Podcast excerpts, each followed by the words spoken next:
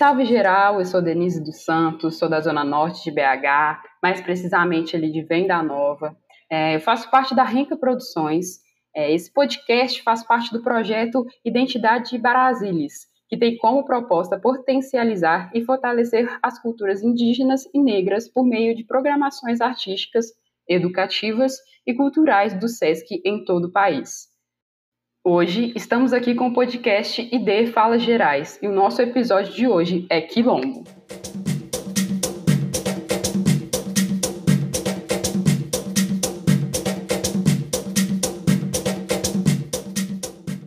Antes de mais nada, eu quero pedir licença aos mais velhos, aos mais novos, aos que vieram antes de mim, para a gente iniciar esse podcast. Bom, gente, é, estamos aqui gravando mais um episódio e hoje eu não vou apresentar, sério, gente. É, essas mulheres que estão comigo hoje, elas são incríveis. Antes, com uma troca de entre... antes, com uma troca de conversa com elas, pensei, uau, é, como é que eu vou mediar uma conversa com essas pessoas, essas mulheres que são tão incríveis? Mas a gente está aqui, né? Vamos lá. É, eu espero que vocês escutem com muito afeto e que a gente aprenda com o que elas estão trazendo. É, vou chamar, né, primeiro, é, vou pedir para essa mulher que fala com a gente lá de um quilombo do Alto do Jequitinhonha. É, se aconchega, Jussara, se apresenta para a gente. Olá, pessoal. Eu sou a Jussara Costa. Eu sou da comunidade quilombola de Macuco, aqui no Vale do Jequitinhonha, que fica no município de Minas Novas, Minas Gerais. Primeiramente, eu peço licença a todos os nossos antepassados, a nossa ancestralidade negra, que nos permitiu chegar até hoje, nesse momento, aqui, com todo respeito às lutas, sem diminuir nenhuma delas, travadas por homens e mulheres e crianças. Poucos hoje são conhecidos pela trajetória e pelo drible das tentativas de sufocar as nossas vozes. Outras ficaram no anonimato. Mas peço licença e é isso aí. Estou aqui para contar um pouco sobre a nossa realidade aqui na região quilombola do Vale.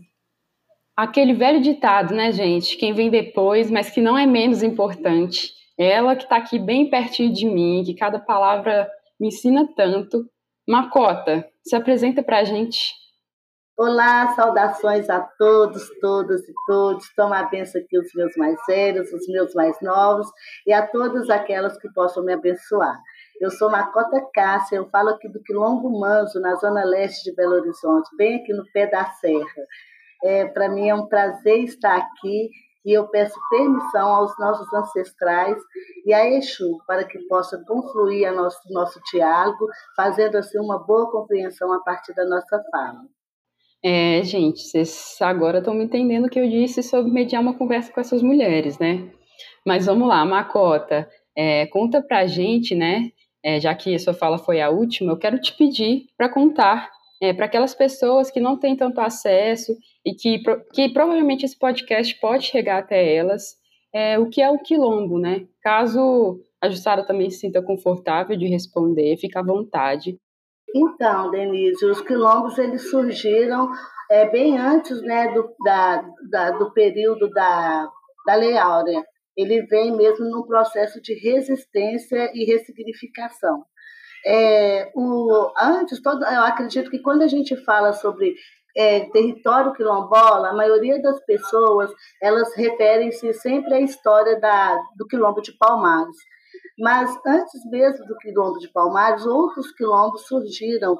E a partir daí, é, na verdade, foi mais uma necessidade né, de não submeter às condições impostas pelo, pelo modelo, né, do, do pela cultura do colonizador, entendendo-se que é, esses povos, os povos africanos que for, vieram sequestrados e escravizados, deveriam ali é, contribuir para os privilégios, as condições confortáveis de vida para eles, mas sem em momento algum pensar nas condições de vida contínua dessa população.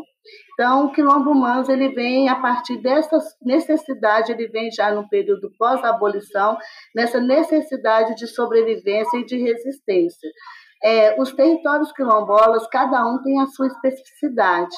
Não dá para a gente poder generalizar quilombo como um só ou como partindo da própria história de Palmares, apesar de que o modelo né, de organização de Palmares é o que se semeou né, é, quilombos por todos os territórios.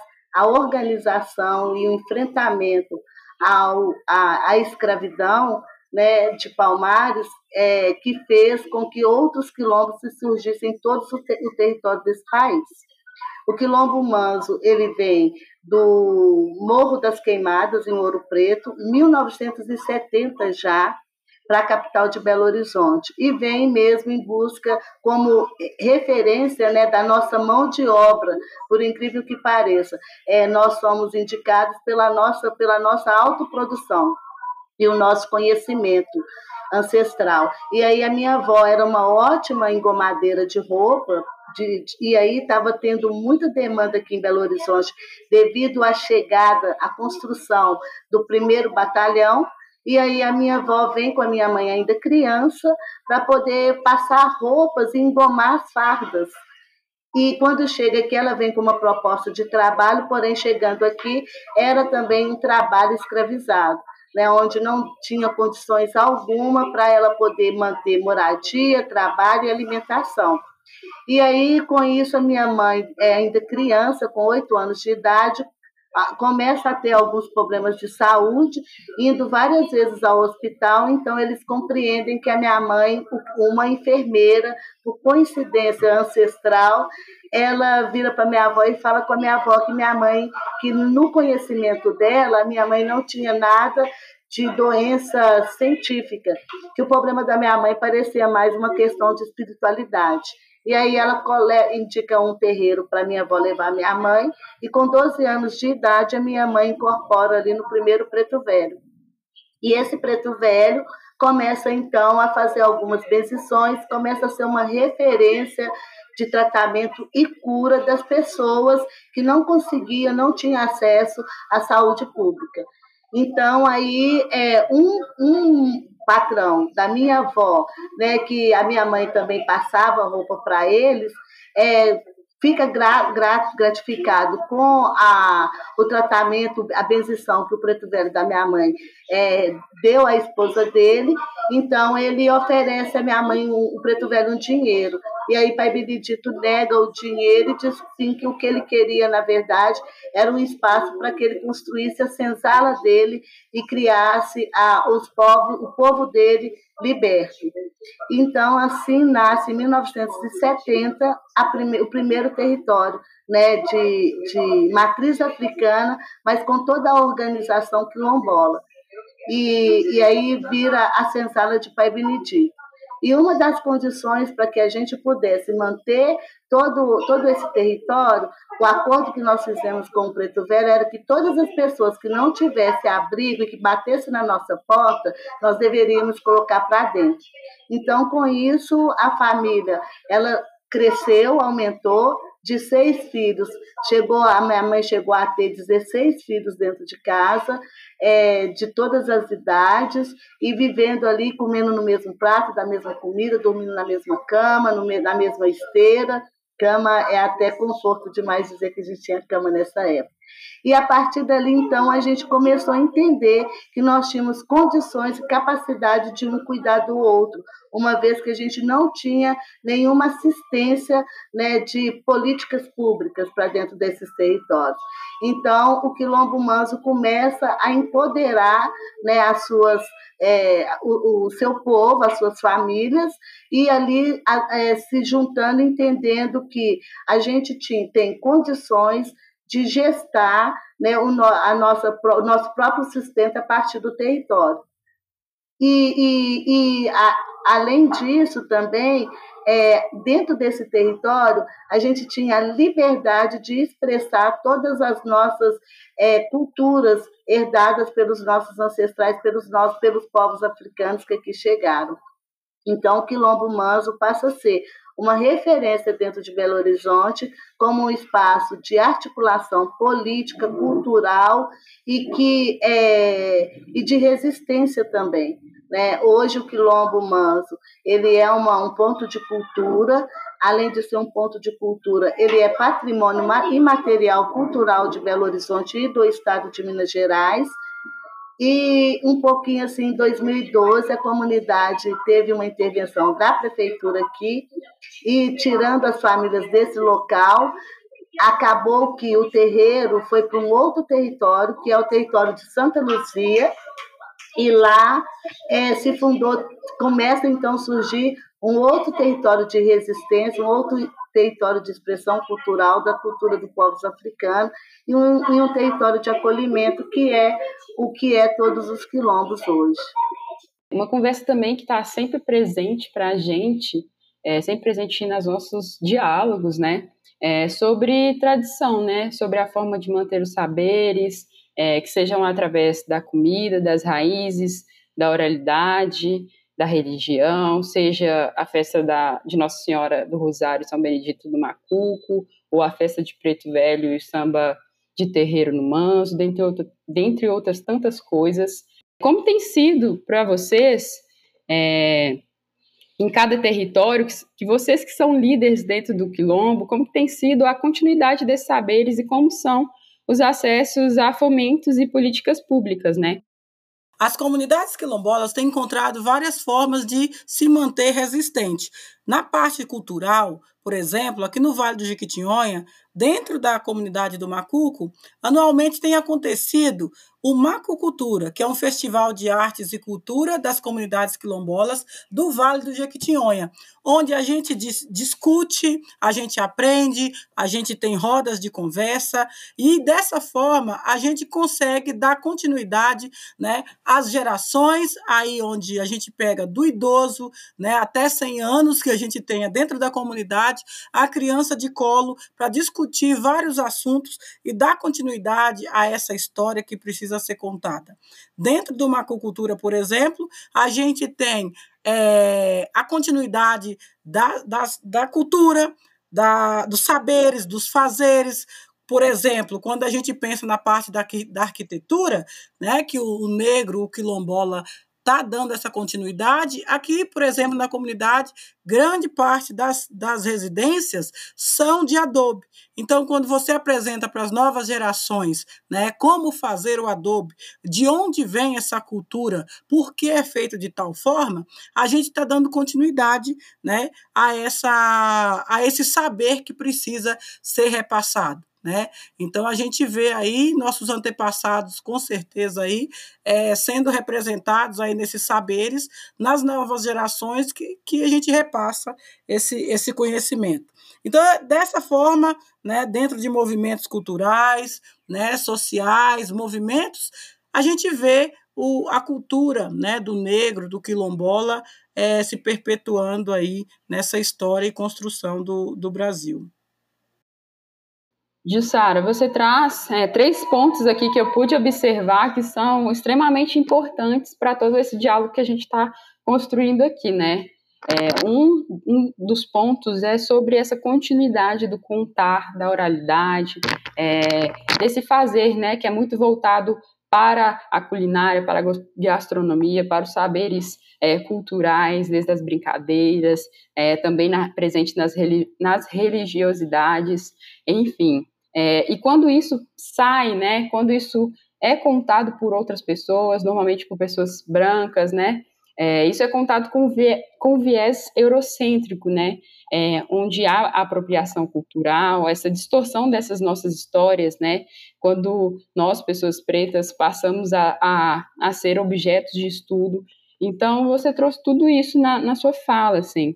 Isso é bem, bem implicante, assim, no sentido de, de acesso e a fomentos a políticas públicas, a territórios e espaços culturais, assim. É, Macota, como é que tem sido essa essa permanência e esses acessos dentro do, dos fomentos, né, as políticas públicas em BH e em Jussara também, aí do Macuco, como é que tem sido? Então, é, sobre a questão da, da, da, dos incentivos, dos acessos às políticas públicas para a manutenção né, da nossa da nossa cultura. A cultura, nós temos aqui um foco muito de entender que a cultura ela é o que nos sustenta, ela é o que nos dá, é, ela é que nos socializa, ela é que nos faz é, interagir, dialogar com o outro. A nossa cultura ela, ela é nosso alimento. A gente alimenta a partir da nossa cultura, seja ela na prática, né, dentro do território, seja ela fora do território. Pensar em outros contando a nossa história é a mesma, é a mesma coisa de permanecer com uma identidade inserida por um, um processo capitalista, é, colonizador, sabe? E aí, é porque, na verdade, é, as pessoas não sabem quem nós somos. Elas não têm a menor capacidade de compreender como nós vivemos. Né? Elas, é, desde a chegada dos africanos aqui no, do, dos africanos aqui no, no Brasil, desse sequestro que foi violento, perverso e maldoso, desde esse dia as pessoas pensam por nós, querem falar por nós, querem organizar por nós, mas sem nunca chegar no nosso território. E quando chegam no nosso território, eles nos, nos acham exóticos. E aí, o que eles levam para fora do nosso território é esse olhar né, de, de admiração para uma coisa que eles nunca viram, sendo que a gente está aqui bem antes deles. Então, é, é, é, uma, é uma questão assim muito é, é, delicada pensar que alguém pode estar contando a nossa história que não seja nós mesmos. Eu gosto muito de dizer isso, que tanto os quilombos, sabe, os territórios, os territórios pretos, em geral, porque está ali todas as heranças das expressões culturais, das tecnologias, dos saberes de um só povo. É, se não é nós que contamos as nossas histórias, a gente vai permanecer na invisibilidade tanto dos nossos territórios como do nosso modo de se organizar.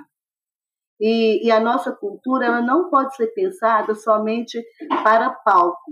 Ela tem que ser pensada numa forma também de nos manter, de, de nos sustentar, de nos alimentar, de nos profissionalizar, sabe? Tudo isso. E assim a gente tem feito aqui no MANS. A gente tem criado espaços de educação, que é o Educa Quilombo. A gente tem um grupo da juventude que atua como jovens negros vivos, porque nós temos que estar o tempo todo encarando, enfrentando o genocídio, o apagamento da população preta. Não dá para a gente poder não dizer isso nesse momento. E a gente tem um grupo de mulheres do Manso que tecem as suas histórias que são as mulheres que, a partir da costura, é, a gente vai fazendo esse enfrentamento da necessidade de mostrar para o outro que nós queremos trabalhar para nós mesmos e não para manter um privilégio de uma sociedade perversa. Exatamente isso, Macota. Porque nesse, nesse a gente está vendo né, nos dias de hoje né, a, a, a sociedade, né, os governos, a forma que eles tentam aí cada vez mais nos apagar. Por exemplo, quando a gente pensa na parte de políticas públicas, né, é, saneamento básico, o básico, por exemplo, que é a água, que a gente está sofrendo aqui na região por falta d'água nas comunidades, né? Quando o eucalipto toma conta de todas as cabeceiras dos rios, de toda a nossa região, é uma forma de apagamento. Por quê? Quando o eucalipto toma conta, são os donos, os, os grandes donos das fazendas, né? É, e isso aí é financiado também pelo governo. Quando eles tomam conta das grandes áreas onde estão as, cabe as, cabeças, as cabeceiras dos rios, e propaga o quê? O que a gente está vivendo dentro das comunidades quilombolas hoje, que é a falta d'água. Todos os rios secaram. E quando isso acontece, automaticamente, o que acontece com a juventude né, dentro das comunidades quilombolas? Elas vão para outros territórios procurar o que comer, procurar um sustento. Ficando dentro das comunidades aqui, os idosos, aqueles que não conseguem mais sair para buscar esse, esse, esse sustento. A gente vê aqui é, jovens né, e pais saindo ainda para a colheita do café. Ainda, muitos falam que não tem corte de cana, tem sim. Aqui são várias pessoas aqui da região que estão sobrevivendo ainda do corte de cana, plantio de cana, colheita do café. É uma forma de apagamento quando os governos não investem dentro dessas comunidades, né?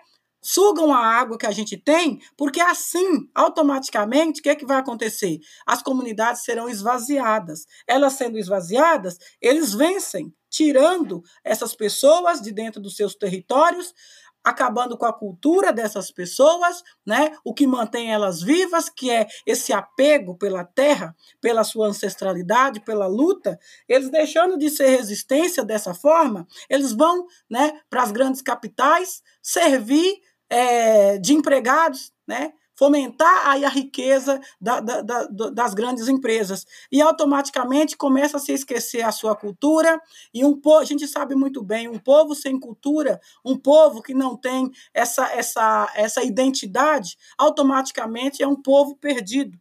Então, quando você não sabe para onde ir, qualquer lugar para você é, é, é, é suficiente automaticamente, dentro das comunidades, a gente vê o nosso povo aqui, os, os, mais novos aqui, você vê mais aqui crianças ainda, né? Mas a maior parte dos jovens aqui, de 30 a 40, 45 anos aqui, acabaram indo para as grandes capitais, São Paulo e Belo Horizonte, para procurar sustento. Por quê? Porque dentro das comunidades a gente sofreu esse tipo de apagamento. E são variadas as formas de apagamento, né, que não dá nem para nomear aqui, que a gente passa. Mas a gente ainda está aqui com esses idosos, com as crianças que nasceram, e a gente procura, dentro do espaço, por exemplo, né, do Festival Macucultura, reforçar a importância dessa cultura, desse saber e da, do porquê ainda ser resistente, brigar pelo nosso território, pelos, por esses saberes e fazeres e manter viva a cultura quilombola.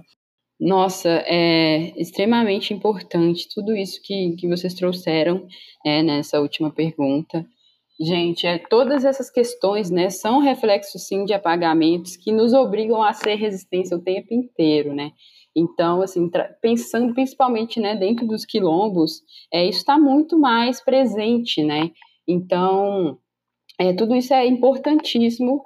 É, inclusive, né, gente, pensando nesse espaço que a gente está, nesse diálogo que a gente está aqui, que é um podcast, é, a gente para para pesquisar, né, o que, que, que é acesso, né?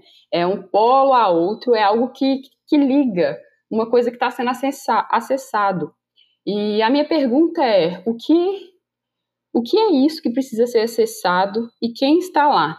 É, Jussara tem um corre muito grande ali numa acucultura que, que foi iniciado bem na Tora Produções, né? Que, que é isso, uma coisa que é iniciada na raça, assim, e que, que tem que ser feita imediatamente, assim, né? Essa necessidade da gente produzir, de manter a cultura, e que muitas vezes esses fomentos não chegam até esses espaços, né? Esses territórios quilombolas.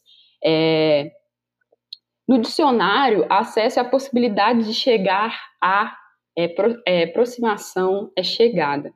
Pensando nisso, né, uma frase que Macota disse uma vez, que me atravessou muito, é: a gente não quer só ocupar espaço, a gente quer desocupar espaços para que nós possamos nos sentir de fato livres. Mais uma vez estamos nós, né, é, aqui falando de desocupar espaço, né, meninas? É, ainda falando de permanência e cuidado, não podemos esquecer né, dos nossos mestres, dos nossos mais velhos, que são, é, são pessoas que tanto nos ensinam, né? E eu não estou falando dos mestres acadêmicos, que têm tanta re relevância socialmente, é, porém a sociedade e a própria academia não enfatizam muitas vezes a sabedoria de tantos saberes é, que vêm dos nossos mestres da cultura popular, né?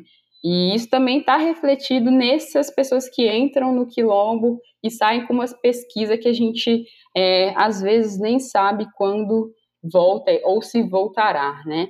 É, é importante a gente enfatizar aqui também é, a falta de respeito e cuidado é, da sociedade para os nossos mestres. É, é, é fundamental. Eu acho que a valorização e o reconhecimento e a preservação dos nossos mestres, das nossas matriarcas, eu acho que é fundamental até para que a gente possa fazer um, para que a gente possa garantir a nossa permanência, sabe, a nossa existência. É, e é em todos os lugares, não só é, dentro do território, mas na, na educação, na saúde, na, na cultura, na, na, na, urbanização. Eu acho que o, o saber dos mestres transversaliza por cima de qualquer política, sabe, de qualquer pensar científico. É, eu falo muito isso, que os mestres são fontes de saber. E, e é uma pena a, a, esse, esse projeto que nós temos, que eles chamaram, né, que eles chamam de educação, não ser um projeto também de ensinamentos. Porque os mestres, eles além de educar, eles também ensinam. Eles passam, eles ensinam você não só praticar, mas também sentir as suas práticas a partir do seu comportamento, da sua relação com o território, com o planeta. Né? Os mestres ampliam o nosso olhar sobre isso. Ele não mantém o olhar só focado para o. Como que eu vou dizer isso? Para o. Nossa, agora fugiu mesmo da minha palavra.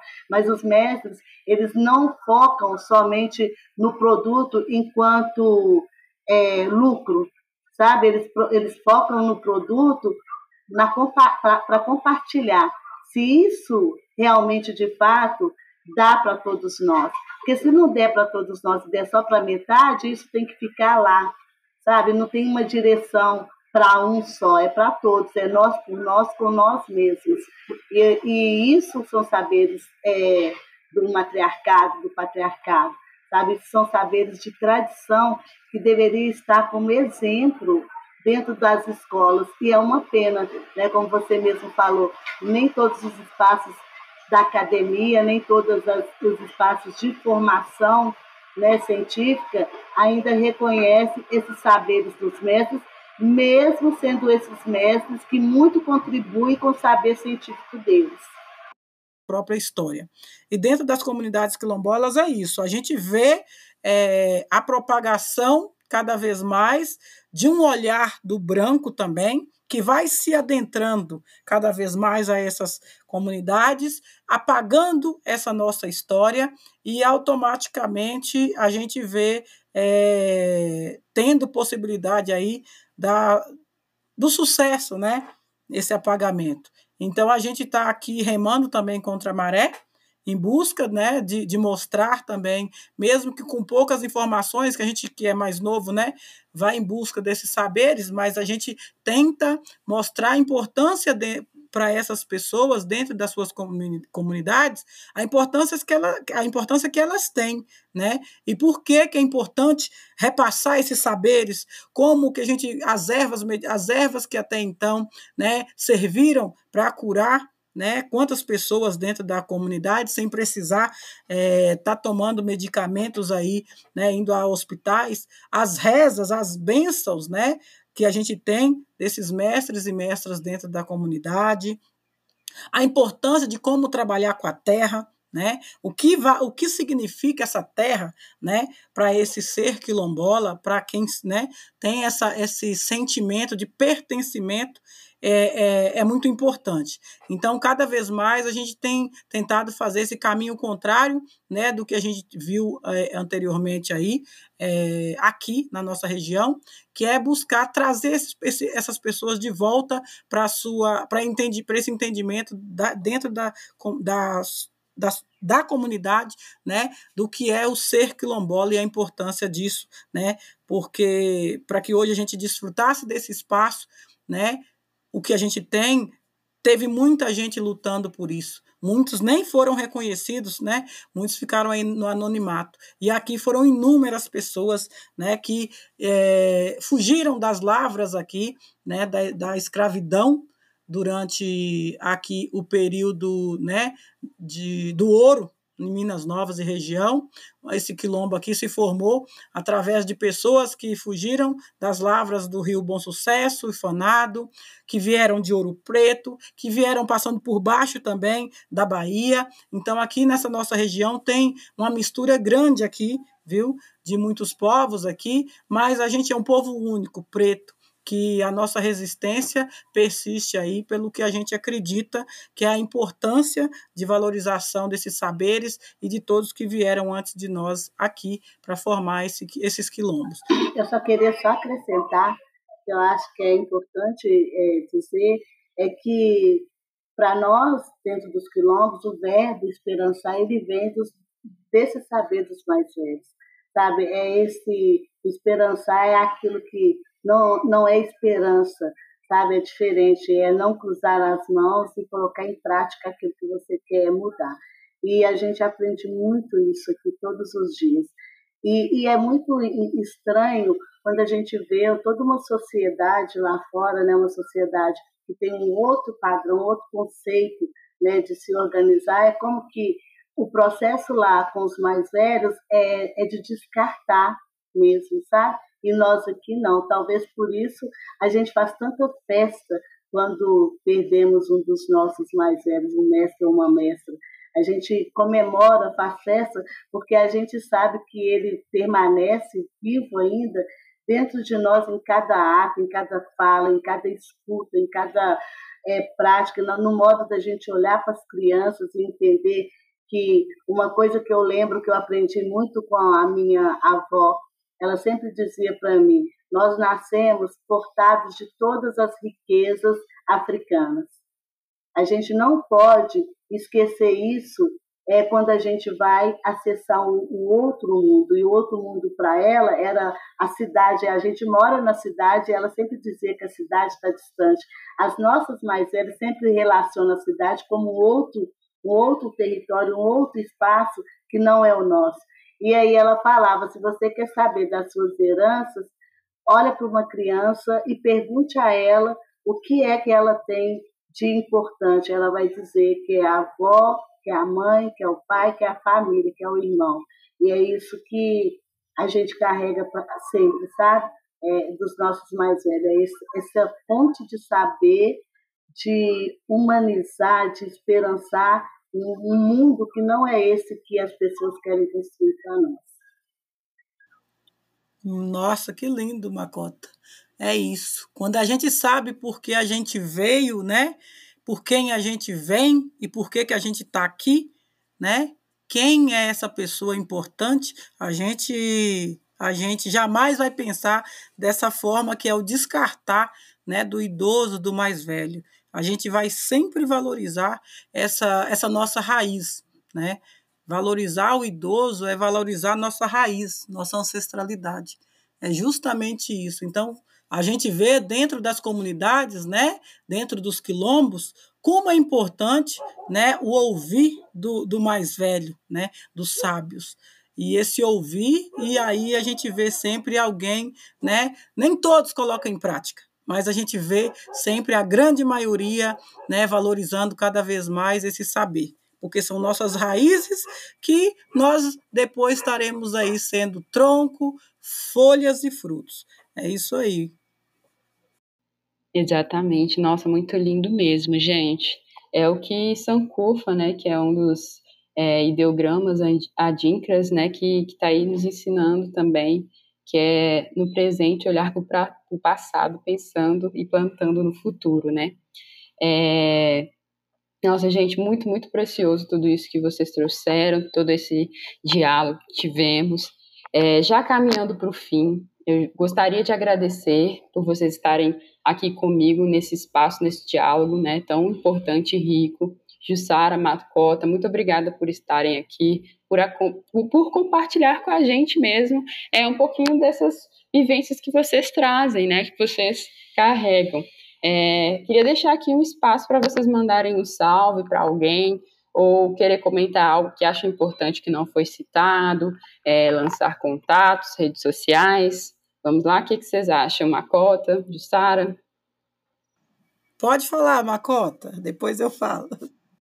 Então, gente, é, Bom, eu gostaria muito de agradecer pela oportunidade, por essa iniciativa também, as meninas da Renca, porque sempre estão aí compreendendo do nosso lugar de fala, né, dessas dificuldades que é acessar essas, esses mecanismos hoje de comunicação, mas a gente vai aí resistindo, expressando esse sorriso, porque é o modo de mostrar a nossa resistência.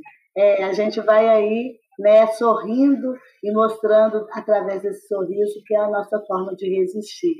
É, eu queria só ler um texto bem rápido, que eu acredito que tem tudo a ver com o que a gente conversou aqui hoje, e pedir permissão a vocês para isso. É, importante, é, é, é impressionante como as pessoas trazem um comportamento colonizado sobre o pensar em nós, povos tradicionais. Eles agem com uma certeza de que um dia, reafirmando que nós, povos africanos, não tínhamos almas e que por isso era necessário nos dar um nome, mesmo que fosse nome de santo, de terras ou do próprio escravocrata. Com isso, causou toda essa desgraça que chamamos de escravidão. Até hoje, essa perversidade alastra sobre a relação entre os negros e a branquitude. Essas pessoas ainda não evoluíram o seu pensar e o seu agir. Eles ainda insistem em falar por nós, pensar por nós e agir pensando que nós não temos capacidade alguma de coordenar e organizar a nossa própria vida. Até mesmo administrar. Parece que nem nada ouviram, nada referente à escravidão, como uma imposição e como se nós devêssemos a eles nossa liberdade. É, de, um, de um crime cruel que eles mesmos cometeram. Traz essa no pensamento deles, como gratidão, como se nós, após a abolição, vivêssemos com as sobras e trouxemos para o nosso território como troféu de libertação. Poderia ser menos estúpidos e olhar para nós, descendentes africanos, que sobrevivemos graças à nossa capacidade de ressignificar um modo de viver, de organizar e até mesmo de rezar. E se hoje conseguimos chegar até aqui, como mais da metade da população deste país, não foi por gratidão alguma, foi porque temos nós só uma alma, mas toda uma ancestralidade, que ainda assim colocamos aos cuidados desses, porque entendemos que não só temos alma como eles, como eles não têm inteligência. Como diz a nossa grande referência de enfrentamento ao racismo, podemos, podem até prender nossos corpos, mas jamais vão conseguir aprisionar nossas mentes. A Sata Chaku. Que continue explorando nossas mãos de obra para construir presídios e nós usaremos nossas mentes para quilombar território. Fazemos dos nossos pensamentos estratégias de cada dia nos multiplicar, porque sabemos que muito além do quando somos capazes de um pensar é, enegrecido, muito mais que um desejo embranquecido. É, que, se, que, que os torne muito pequenos no seu pensar, coitados, são tão iludidos que, não, que nos atrapalha a caminhar para uma relação humanitária. Esse sem inteligência sequer consegue passar em nós como nos, nos pensamos neles. Quando batem na nossa porta, a gente ensina eles a ser humano, mas, algum, mas alguns ainda agem como ossos de corpos secos, sem essência. Todo esse apego cultural da colonização tem alimentado o racismo e tornado ele cada dia mais violento, mais exterminador nessa tentativa embranquecida de não aceitar que perdeu o, poder sobre nós. E como se isso ainda é possível retomar, usam das suas estruturas governamentais para impulsionar esse genocídio do povo preto. Porque nós não, de, não, de, o, nós não depender desse povo, ele se apropriar dos espaços de poder para legitimar o seu ódio, sua vergonha. Tem de ter, tem por ter causado um crime que jamais irão apagar e temem que cada dia nós estamos aproximando de forma pacífica e educada para retomar tudo que, nos, que é nosso para nós. Por isso, não vou admitir que pensem, falam ou decidam algo de mim para mim, sem nós. Ainda assim, eu volto a cuidar do meu lugar para torná-lo possível para o nosso povo nossos animais, nossas árvores, nossa água e o fogo. Tudo contra um pensamento colonial. É isso, gente. Obrigada, gratidão mesmo por estar aqui. E é isso, né? Ainda no século XXI, enquanto não tiver políticas públicas para o povo preto, a gente vai formar quilombo. Que eles dêem o nome de quilombo como eles quiserem, que chame de periferia, que chame de favela, que chame de território mas eles nunca vão conseguir compreender o que, que é a força e a potência de um povo preto que quer quilombar. Obrigada. Bom, gente, é, para mim, esse momento é super importante. Muito obrigado pelo espaço, né, aqui nos dado, para a gente poder contar um pouco sobre essa nossa vivência, sobre essa nossa história. Mas eu só queria reforçar o porquê, né, que quando a gente tem essa sensação de pertencimento, né, do querer aquilombar, é, é muito forte e presente nas nossas vidas e forma de você se alimentar todos os dias é, para continuar essa caminhada. Eu agora falando ao som aqui das cigarras, aqui na, no Quilombo Macuco, é, para mim é também de forma proposital também querer nesse momento estar falando com vocês daqui, porque para mim é, significa muito, pois eu sou uma, eu sou a primeira filha de nove, da, dos nove, da congadeira e afrodescendente, Betinha Elizabeth, a popular Betinha de Menã, daqui do Macuco, que é, ne, que é neta e mate, eu sou neta, e sou mais. Só voltando aqui, gente, que eu anotei aqui para não esquecer. Para mim é super importante estar falando nesse momento daqui do meu quilombo Macuco, ao som da cigarra cantando agora ao fundo, porque para mim é uma forma de alimento diário, né? Estar nesse lugar e continuar essa luta, essa persistência e resistência por todos os meus, por todos os nossos que vieram antes de mim. Eu sou a primeira filha dos nove, da congadeira e afrodescendente Elizabeth Rodrigues, a popular Betinha de Menã, aqui do Macuco. Sou neta da matriarca Dona Menã e do José Machado. Sou bisneta de Rosa e Antônio Machado, Sou tataraneta do velho Modesto, filho de escravizado nas antigas explorações auríferas pelos bandeirantes e portugueses aqui na região do Vale do Jequitinhonha. Eu sinto que sou herdeira de uma íntima história histórica e rica ancestralidade de muita força e resistência secular. Ser quilombo, estar dentro de um quilombo, querer ter essa sensação e ser pertencimento, para mim é muito importante. Dentro de um quilombo, a gente sente que as nossas raízes aqui foram fincadas realmente há séculos. E aqui a gente encontra forças. Cada vez que você pisar em outro território, a gente consegue, mesmo nesses outros ares e territórios, quando a gente olha para trás, quando a gente dá dois passos para trás, para a gente saber entender quem somos hoje e por que temos e somos o que somos hoje. É porque lá atrás alguém fez por nós. Então, dentro de um território, a gente procura se aquilombar o tempo todo. E como diz a Macota, esperançar, porque aqui a gente sente esse pertencimento de verdade. Quando você coloca o pé na terra, você sabe que aqui é o seu lugar. Você pode voar por onde você voar, mas você vai ter para onde voltar.